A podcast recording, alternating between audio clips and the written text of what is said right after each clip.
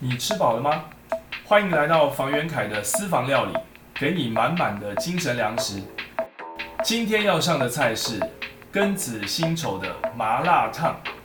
历史上的庚子年所发生的事情，又回溯到了一九零零年的时候，辛丑条约当中的庚子赔款。但是辛丑条约那时候已经是一九零一年了，中国呢要赔款给西方，还当然也包含日本啊，呃，总共差不多有十一个国家赔款的原因是因为庚子年间一九零零年发生了一庚子事变。除了在庚子事变之外呢，再隔一个六十年，就一个甲子呢，一八四零年鸦片战争，隔了一百二十年之后。二零二零的全球疫情大爆发，坦白说，感觉上好像都是以亚洲最大的这个呃国家啊所引发、所引起的。那是不是只要是遇到了庚子年，都会发生一些很重大的事件呢？不论是不是一种巧合哦，但是我自己个人的感觉是，我们从这当中有没有得到什么样的启示？这个对于我们而言，我觉得反而是比较重要的。一八四零年呢，鸦片战争，而当时呢，也签订了第一个所谓的不平等条约。鸦片它其实是一个合法的贸易往来的一个货品，但是呢，非常多的人呢吸鸦片成瘾，导致呢毁坏了当时生活的日常。大臣林则徐决定要禁烟。为什么要讲这段历史呢？各位有没有想到，这好像跟我们二零二零年。决定的一件事情，并且在二零二一年的元月开始实施的事情，好像有这么一点点的关联性，那就是所谓的莱克多巴胺。这好像以前历史曾经发生过的事情，只是呢，呃，从原本的中英变成了是台美贸易关系，战争是来自于我们国内。支持进口或者是不支持进口的两方人马，不管是政治人物或者是一般的长民，不管是进口商或者是在地的养猪户，然后呢，包含我们的消费者，其实有非常非常多的矛盾与冲突。这其实不也就像一八四零年鸦片战争发生之前，这个鸦片进入到中国，对于当时清朝造成的困扰是一样的吗？那我们再往后倒推，就到了一九零零年发生的庚子事变。当时呢，是因为清朝呢，慈禧太后尽信这个义和团刀枪不入，能够抵挡呢洋枪洋炮，八国联军就跟义和团呢起了冲突。那当这个战争结束之后，这些国家就联合起来，要向中国呢索赔。在一九零一年的时候呢，就签下辛丑条约，那也是中国呢近代呢最巨额的一个赔款的这个条约。民国初年，美国将没有赔偿的这些款项呢，就予以返还。民国政府呢，透过这些返还的赔偿金额，建立学校，成立了清华学堂，也就是后来的清华大学。除此之外呢，也还在北京呢成立了图书馆。也是当时呢，蕴藏国外的一些书籍经典呢最多的图书馆。清朝呢败得一塌糊涂的原因是什么？就来自于呢对于全球跟国际观的这种视野、这种能见度呢实在是太薄弱。知识如果是一个力量的话，那无知会造成不不单单是恐惧，无知也会造成很多的负面的一些力量。那二零二零年呢，同样也是。首先，这个病毒疫情呢，早在二零二零年的这个初期的时候，很多国家都轻忽了这个病毒。那更甚而，WHO 世界卫生组织对这件事情的误判。所以，人本身不能去小看很微小、很微小、很微小的力量。从二零二零年庚子年所发生的事情，去对应到。一九零零年，在清朝跟其他的国家所发生的庚子事变，其实这两个年代所发生的大事，都跟人类的无知有很大的关联性。反观我们现在来看所谓的二零二一年，即将迎接我们的农历新年，新的一年牛年辛丑年。辛丑年本身呢，跟庚子年的值年卦，也就是在易经当中的这个卦卦象卦辞呢，又不太一样。辛丑年呢，是走的是山火壁卦，壁这个字呢，就是喷火的喷，口字旁去掉旁边的这个字，它念壁，它是易经当中的第二十二卦。庚子年的值年卦走的是易经第三十六卦地火明夷卦。地火明夷卦呢，地在上，离在下，离为火，所以呢，火在下面。如果用自然现象来表示的话，就代表什么呢？地火明夷，也就是说，其实太阳呢都已经掉到地上去了，也就有点类似像日落西山的意思。全球的局势啊，或者是运势各方面呢，好像都不是非常的好。而走到了辛丑年，辛丑年呢是山火。壁卦，山艮为山，艮为上，火在下，也就是离为火，离在下。山火壁卦，壁这个字呢，其实是贝壳的光泽，代表什么呢？就是说，哎，其实呢，任何一个物件本身呢，都需要有一点装饰、粉饰，会让这个物件本身看上去呢，就更不一样。所以贝壳本身里面是含有内容物的。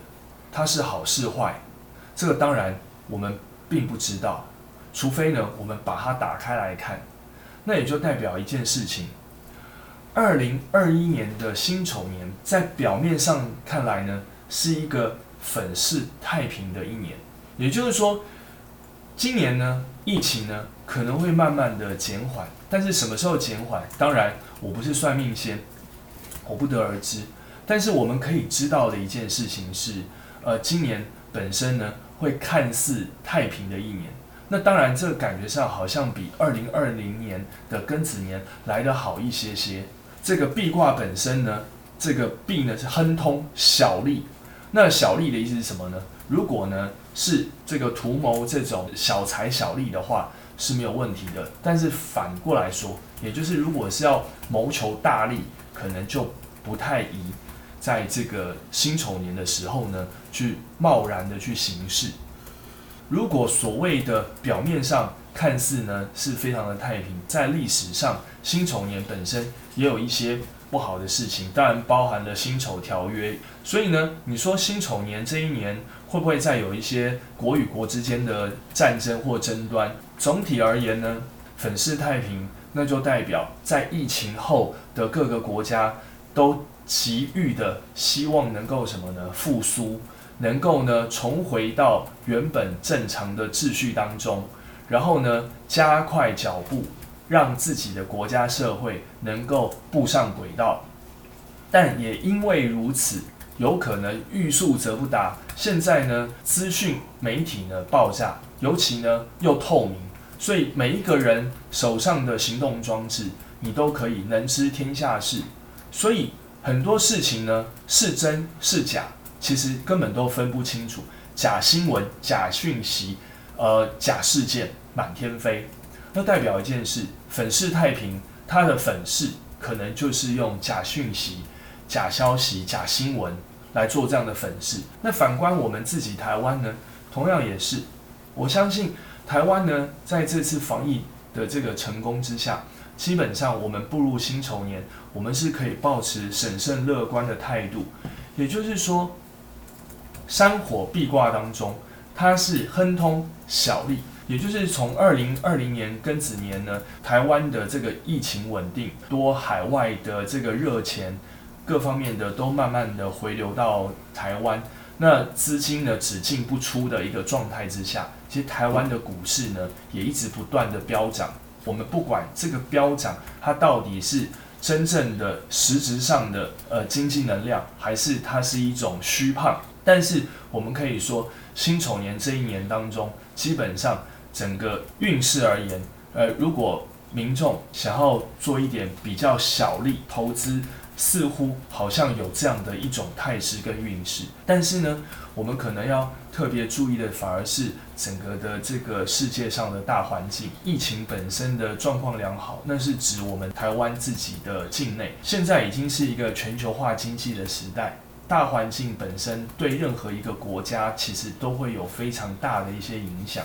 所以，我们其实也必须要戒身戒惧。壁卦本身呢，还有在透露哪些讯息呢？窈窕淑女，君子好逑。今年呢，是一个在这个壁卦当中，它是一个非常的红鸾心动的一年。也就是说，不管是呃，男性、女性，其实呢，它比较容易呢，在今年呢，有一个开花结果的一个现象。当然呢，也象征一件事情，代表它外在的环境本身是相对比较稳定的状态之下。